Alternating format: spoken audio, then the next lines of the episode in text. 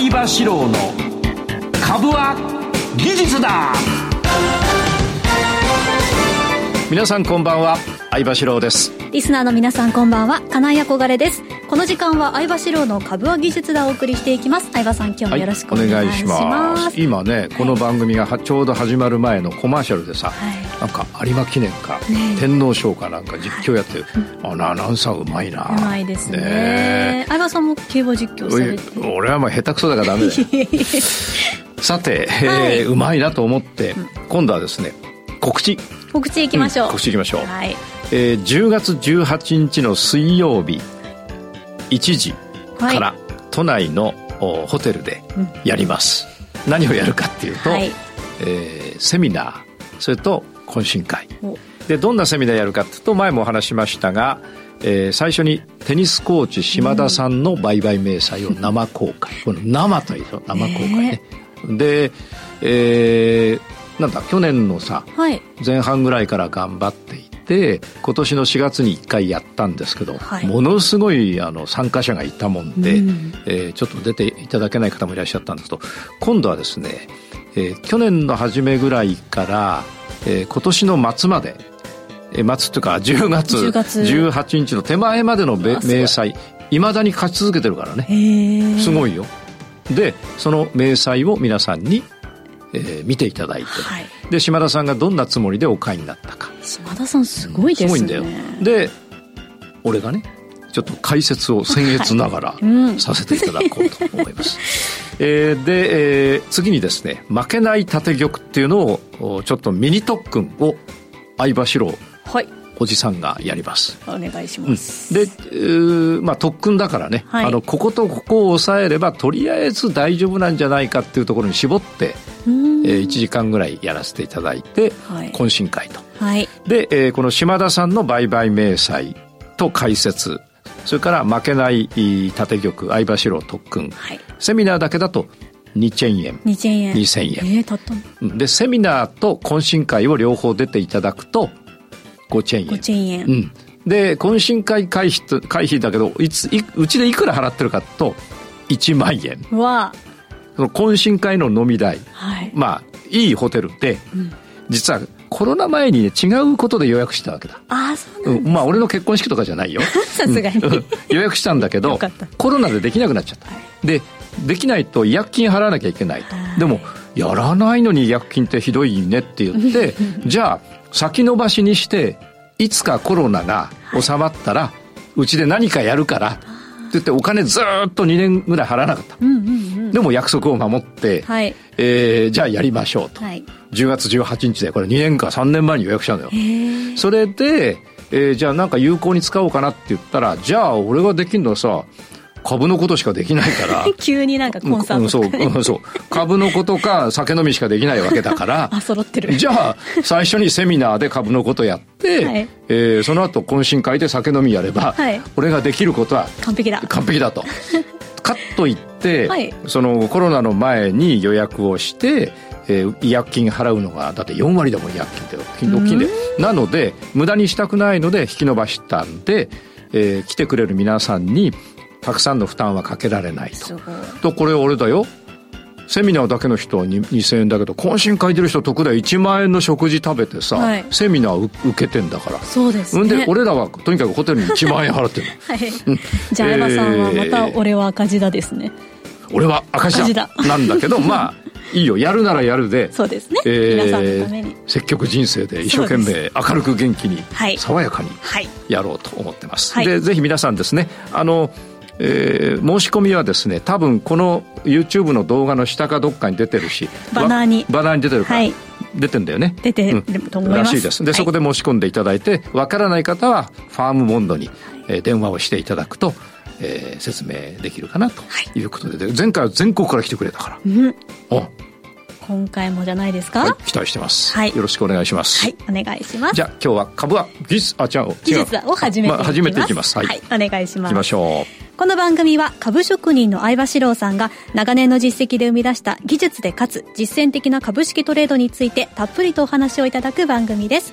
この番組は YouTube ライブの相葉 TV 相葉四郎株塾公式チャンネルで配信しています。動画配信についてはラジオ日経の番組サイトと相葉 TV でご覧いただけます。また番組を見逃した、もう一度見たい、そういった方のために、ファームボンドの有料会員、または株塾会員になると番組の過去の動画などもご覧いただけます。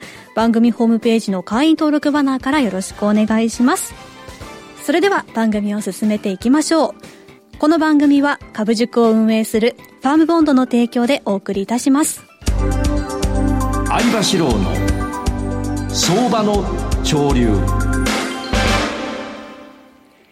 このコーナーは株式投資のポイントを相場さんにわかりやすく解説いただきます。それでは今日の相場を振り返っていきましょう。26日の東京株式市場で日経平均株価は反落し、前日に比べて363円57銭安の32,315円5銭で終えました。アメリカ連邦準備理事会 FRB の金融引き締め長期化観測を背景にアメリカ長期金利が上昇し、高 PR 銘柄が多いグロース株の重荷となりました。ネガサの半導体関連銘柄が売られ、日経平均を押し下げました。月末に向けて国内年金などからリバランスを目的にした売りが出やすくなっているとの見方もありました。日経平均は大引けにかけて下げ幅を拡大し、今日の最最安値で終えました。反面、国内外の長期金利上昇が追い風になる銀行や保険の一角には買いが入り、相場の下値を支える場面がありました。午後は海運株の上昇も目立ちました。先週のアメリカ連邦公開市場委員会 FOMC や日銀金融政策決定会合を経た後も海外勢の割安株買いは継続しているという見方が市場では出ていました。東証株価指数トピックスは反落し、前日に比べて13.56ポイント安の2371.94で終えました。東証プライムの売買代金は概算で3兆2590億円。売買高は13億1856万株でした。東証プライムの値下がり銘柄数は1280と全体のおよそ7割。うん、値上がりは495、そして変わらずは61銘柄でした。なるほど。ということで、はい。えー、日経先物からいきますと、画面見ていただきますと、今どうなってるかというと、はい。高値はもうね、大体このえー、今年の6月から高値はもう大体頭決まってるよね。うん、そうですね。うん。で、えー、今日の特筆すべきところは、オレンジにロウソク足が、うん、あの、ここのところね、4日中3日くっついてるところ。はい。で、えー、今日はまあ安く終わって、あの、月曜日？月曜日ガッと上がったんだよね。はい。でも見てみると、陽線一本ちょっと横に並んだだけだから、月曜日飛びつくようなことをしちゃいけないっていうことは、やっぱりあの、飛びついた方は教訓として、えー、ちょっと心に留めておいていただきたいなと。で、まずここでですね、よく分かっていただきたいのは、紫が横ばってます。はい、50日線ですね。えー、青が横ばってます。えー、これが30日線ですね。そして緑が下を向いて赤が下を向いてます。えー、ということは、紫と青が横、もう真横に向いてるってことは、うん、平均が、えー、変わらず横ばいなので、はい、上にちょっと上がったら下がる。で、ちょっと下がったら上がるが繰り返されて、うん、同じ領域の中で上がったり下がったり、あるいは陽線が出たり陰線が出たりするから、はい、平均がだいたい3万2400円ぐらいになってんだよね。ですね。うんですので、えー、しばらくはこれが続くっていうふうに読んで、はい、昨日の比較的大きな要線、これ日経平均が300円だかわかんない、300円ぐらい上げたのか250円かわかんないけど上げたんだろう。で、そこで、えー、急に明るくなったとか思わずにニュースを見るとね、さっき言ったように、なんかアメリカでなんとかで交換を持ってとかって、交換だって今日下がってんだからさ。なので、えー、これはですね、どうなるかと、ちょっと、うん、同じ範囲で動いているので、えー、あんまり手を出さない方がいいんだけど、はい、やるとしたら、やるとしたらよ、はい、例えばね、えー、今日は陰線で引いたので、売りなんですよ。で、売りが一つ入って買いがゼロと。で、もし、そのまま下がっていくならそのままでいいんだけど、はい、明日か明後日、5日線の上に陽線で出るようだったら、売りを持ったまま買いヘッジなんだよ。はい。うん。そして、その後下がってきちゃっ、オレンジもう一回割ったらこれちょっと下落なんだよね。この半年間オレンジに触ってないんだから。はい、例えば今年の6月なんかオレンジとローソク足の間なんかものすごいあるでしょ、うんはい、あの、ラジオ日経の社長とさ、やめてください。あのー、あれだよ。誰だっけ？マッキーぐらいの差があるわけで。うん、ところがさ、最近の見てよ、これも。社長も平社員も同じぐらいの場所にいるわけだから、ね、うん、いくら給料取ってたのね、社長ね。気になりますね。大将ね、あ、そんなことないな。なので、今これオレンジにしばらくくっついてるから、ここでオレンジ割れが確定して、一回上がってオレンジ超えられないで下がると、ちょっとした下落になる可能性があると。はい、で、週足を見ていただくと、えー、もう天井を、ダブル天井つけてんだよね。で、実は今、ローソク足がですね、陰線で、はい、今週陰線で緑の下に入ってます。はい、で、これもう一本、来週も下げると、つまり3万2千円を割ってくると、これ全部下がってきますから。うん、で、3万2千円というのはね、過去1年間ずっと見てください。ほら、ここ。下髭の一番下だったり、ローソク足の始めるだったり終わりだったり。揃ってる。うん。3万2千円っていうのを割ってくると、やっぱりこれはでかく、あの、下げが続くと思われますから、3万2千円近辺でどう動くか。ちょうど今3万2千80円なんだな。はい。だこれを、この周りで上がったり下がったりしながら最終的に結論として、お前はどうする？どっちに行くんだ？どっち行くんだっていう話で、俺どっちに行くんだっていうセミナーやったことあるから、本当にマジで。すごいですね。うん、どっちに行くんだ？で、えー、気になるゴールド。はい、うん、ゴールド見ていきますと、うん、ゴールド。ゴールド。はい。ゴールド見ていきますと、えー、こんな動きをしてます。今、下落中ではありますね。はい、で、ゴールドを見るには、まず、あの月足から見ると、やはり天井圏である可能性は高い。はいえー、過去からのずっと高値ですね。これ2020 20年の7月の高値とか、それから今年の、えー、去年の3月の高値とか、うん、それから今年の5月の高値とか、とにかくもうこの高値は今のところ超えられない。はい。うん、で、えー、ついに月足がですね、これちょっと陰線勝ちになってきましたね。ちょっと目立ちます、ね、うん。5月は上髭長くて、えー、下げて陰線。うん、から6月陰線。で、7月は陽線だったけど、5月を超えられず、8、9と陰線だから、はい、この分でいくと月足が緑の下に入ってくる可能性も出てくるので、えー、この月足の見方からいけば、現在週足は、えー、紫と青の間にローソク足、それから緑と赤が入ってますから、はい、ここはやっぱまた乱高下だよね。短い範囲で乱高下して、決着がついてどっちに行くかだよ。ということになりますので、じゃあ今どうしたらいいんだだ、はい、なんだけど、そうなどうしたらいいんだなんだけど、はい、これはね、4日ぐらい下げたら3日4日上げて、要するにこれも乱高下、短い範囲で乱高下。だから長期の戦いをしない方がいい。長期の戦いはせずに、はい、えー、陰線に3本取って終わり、陽線に3本取って終わり、うんはい、そうこうしてるうちに、もしもしよ、今俺売り売ってるけどさ、これが上がって紫超えずに下がってもう一回青割ったら多分下がってくるから。あ,、うん、あるいは、これでもうあの、明日陽線、明日か明後日で下半身になったら、赤も紫も青、あ赤も青も青、えー、緑も超えてくるから、そこそこ上がっていくと。うんでもそこそこ上がったとしたって天、もう天井圏なんだから、はい、いずれは下がってくるわけだ。はい、なので、えー、考えると、これも短期短期の戦い。逆半身待たずに打った方がいい、うん、そうですね。そうすると、えー、日経先物も金も、はい、その短期でやらないと、うん、今売りで儲かってるからって持ってたら上がっちゃうし、買いで儲かってるからって持ってたら下がっちゃうことが起こりがち。そね、それはどうしてかと、天井圏の特徴。うん。うん、天井圏では、上り詰めて上り詰めて、まだ買おうって思う人と利確しようと思う人が、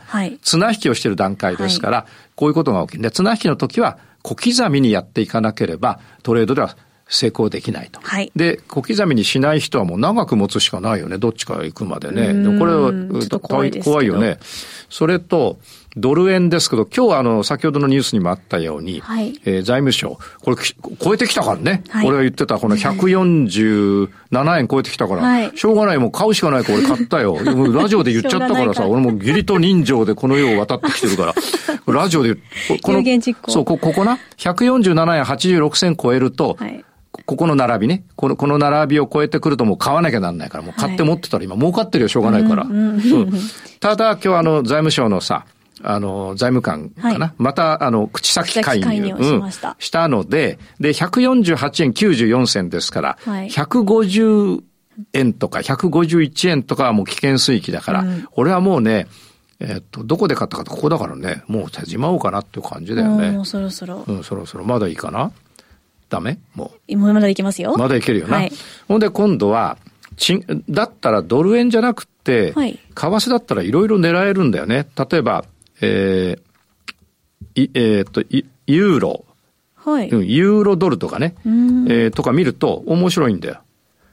これ下がりっぱなしだから。あれ？これはだから売ってりゃ、売ってりゃもう、どんどん、上がって下がったら売り、い？上がって下がったら売り、上がって下がったら売り、上がって上髭で売りってやって、これ俺ずっと売ってんのよ。はい。弱いんだから。はい、でね、こういう弱いのって、今までみんな見てきたように、これ買ってたらなかなか儲かんないじゃない。はい、そうですね。もう今日も下がった、今日も下がった、今日も下がったっていう動きじゃない。うん、で、みんな苦しんでるわけだ。そうじゃなくて、こういうのこそ売ってりゃいいんだよ。そうですね。なかな、つまりこれで、このチャートの動きでやられた、やられた人は多いわけだ。個別銘柄でも買って。はい。はい、つまり買ってやられるようなものだから、売ってりゃとにかく儲かるわけ。うんうんうん、僕こんなはそうだよね。それから、えー、っと、ユーロね、ユーロ、えー、ユーロ、ねえー、GBP、えー、グレートブリテンだな。これなんか見てよ、これ。そこは、底値がさ、上がって底値、上がって底値、底値固まって抜けたんだから、これ上がるに決まってるじゃない。はい、で、これもうすぐ行くとパンパカパンだからね。これもう買ってんだ、これ。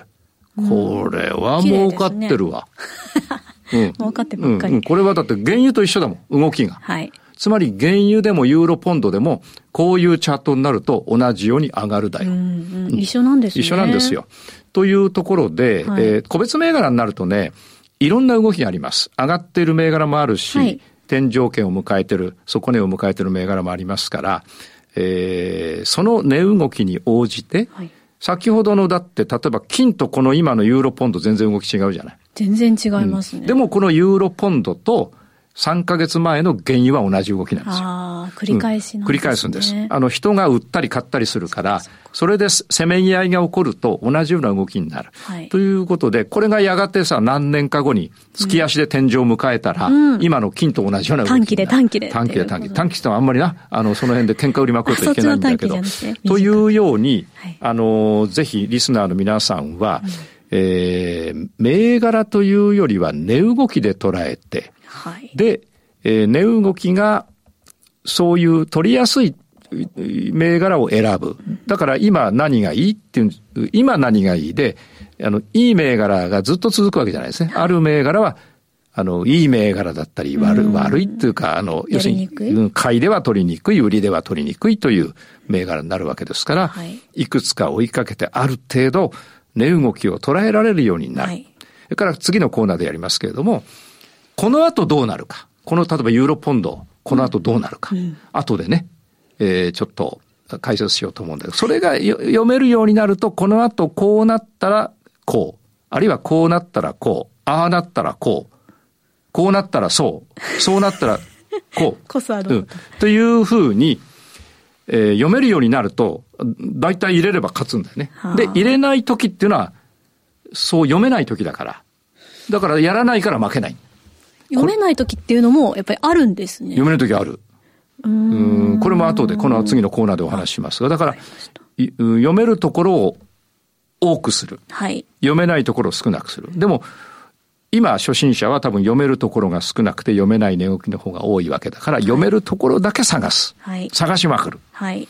で、上手になると、まあそこら辺にあるやつ全部見たら、あ、これ次こうだね、こうだねってなるから、そこに行くのにはちょっと時間かかるが、できるようになるとずっとできるので、はい、えー、それはいいことだよな。うん、そうですね、うん、いろんなパターンで、あ、このパターン来たって思える、ね、そうそうそうそうそう。俺がこうなんか難しく言ってるのよくまとめてくれてありがとう。すいません。じゃあ。いいとこ取りしてました。一旦ここで終わりにしましょうはい、そうしましょう。はい、じゃあ株は、ま、まだか。まあ一つのコーナー終わっただけです。ね、すいませんね。はい。以上、相場志郎の相場の潮流でした。はい、株は技術だ。投資の提言。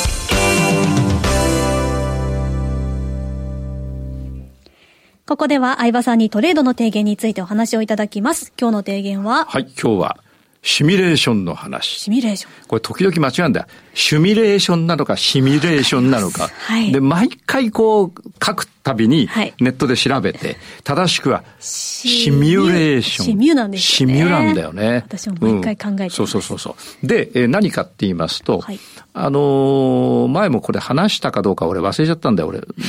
最近物忘れ激しくって、昨日何食べたか、あ、今日俺今日サラダな。明日、明日健康診断だから。そう、前日に頑張る。頑張るぞ。頑張るぞ。今日は酒飲まないぞ。本当ですか？うん、本当大丈夫。頑張ってください。はい。それで、シミュレーションの話は、あの、工藤公康、はい、元ソフトバンク監督が、監督えー、ご著書の中で、はい、ご著書。ご著書。いい発音、ご著書。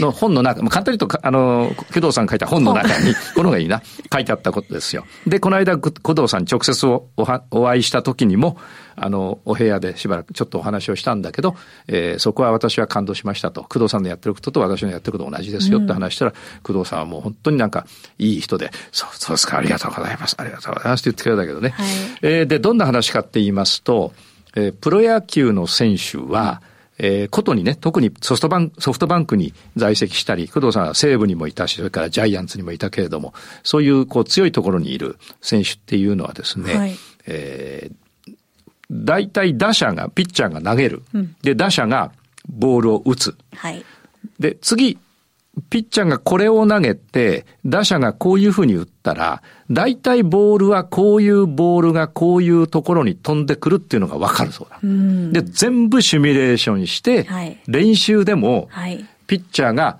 カーブを投げた。で、えー、内角低めだった。で、バッターはどこどこ球団の誰々選手が打てば、どういうところに帰ってくるって全部データベースあるんだって。なので全部頭の中でシミュレーションができていて、はいえー、大体まず取れるんだって。全部取れるって。あ、そんな、すげえんだ。そんな分かっちゃうもんなんですね。分かっちゃうんだ。すげえなと思った。はい。で、じゃあ、どういう時に相手に点を取られるかというと、はい、それは、あの、相手に点を取られる時で。そうでそ それそれがどどういう時かっていうと、あの、シミュレーション外のことが起こった時。はい、つまり、えー、フォークボールを投げた。うん、そしてジャイアンツのあソフトバンクだから、またジャイアンツは、あの、あれ、あ日本シリーズしかないけど、うん。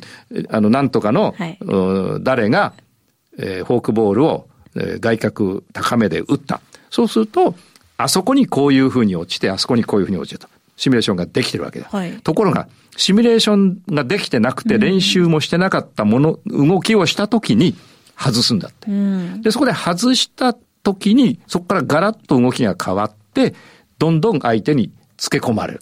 崩れちゃうんです、ね、崩れちゃうんだそうですよ。これテニス、今日西岡君決勝だけどさ、西岡君決勝だけど、あの、同じで、テニスもね、うん、あんな強いのに6-0で負けちゃったりするときあるんだけど、また挽回したりすること。なんかの時に崩れちゃいけない。はい、つまり想定外のことが起きた時に、で、プロは想定外は滅多に起きないそうです。はい、うん。だから、何が言いたいかっていうと、このピッチャーがこれを投げて、あのバッターが打ったら、どことどことどこって全部想定しておくって、すごいことだよな。ものすごいよ。で、実はね、それを聞いてびっくりしたのが、トレードも一緒。はい。実はトレードも、えー、日経が今、こう動いたら、次は、このか、えー、今日陰線でこうだったら、次は陽線でこうなるか、えー、その後、おこうなるか、あるいは陰線だったらこうなるか、こうなるか、大体わかる、俺は。だから、ローソク足1本2本だったら、ほとんど取れる。はい。うん。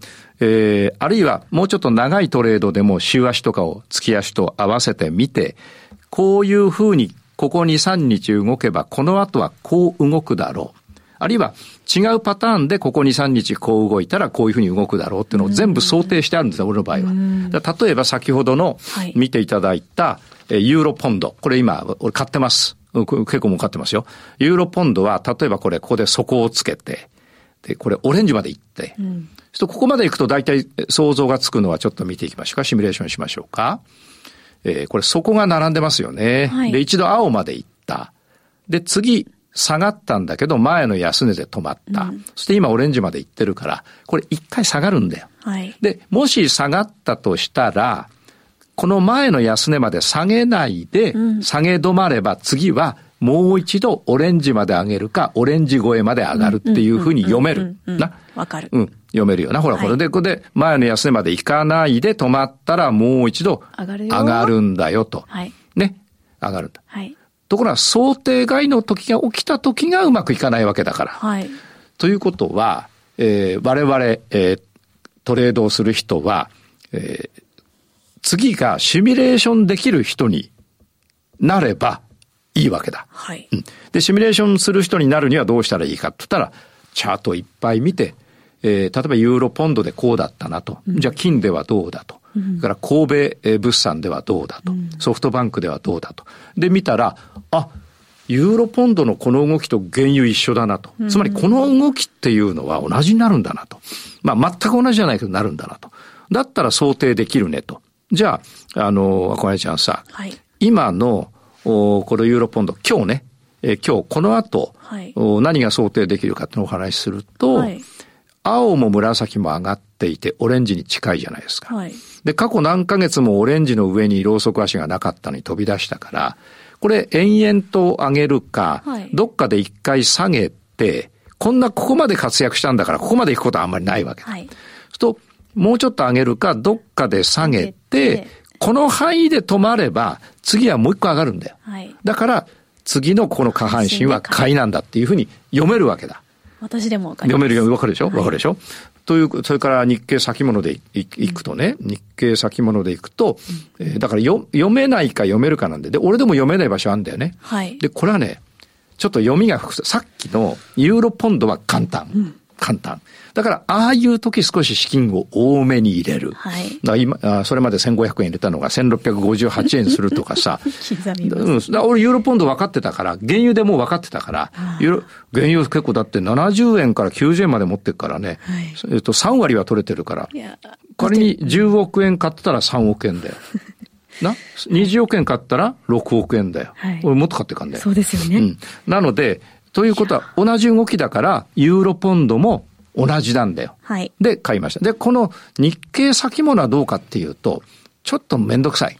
うん。めんどくさい。あの、シミュレーションしにくい。うん、しにくい。でも、無理やりすれば、あの、いくつかできる。先ほどこれお話した通りの動きですよ。うん。うん、それからじゃあ、例えば適当に銘柄をね、個別銘柄でいったとする。それと、ちゃんちゃんちゃんってそろそろなるんじゃないかと思うんだけど。あと30秒ぐらい、うん、そうそうね。個別銘柄で、えー、三菱フィナンシャルグループを出すと、はい、先ほど、あの、ニュース原稿にあったように、金利が上がっていくから、どんどん上がってきたけど、見てください。この8日間ぐらい、ちょっと上げ渋ってるだろ？はい、陰線気味。うん、陰線気味。で、この後、もうちょっと下げたら、上がるはずなんだよ、これは。はい。うん。あの、ここまで下がることは、この場合はありえない。はい。まずない。ね。だから、どっかまで下げて上がるか、明日抜けちゃうか。っていう話なんだよ。はい、そしたら買いなんだよ。ほら、はい、ちゃ んちゃんちゃん来たよ。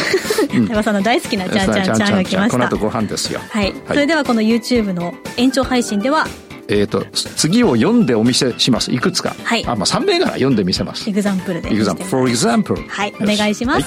以上、株は技術だ投資の提言でした。この番組は株塾を運営するファームボンドの提供でお送りいたしました。そして大事なお知らせです、はい。はい、来週からこの番組が木曜日の7時20分。5時20分。あ5時5時20分。ごめん5時20分。木曜日の5時20分17時20分。5時20分からとなります、はい、よろしくお願いします。火曜日に見てくださっても我々はいません。ですね。聞いてくださってもいません。はい。ではよろしくお願いします。では行くぞ、株は技術だ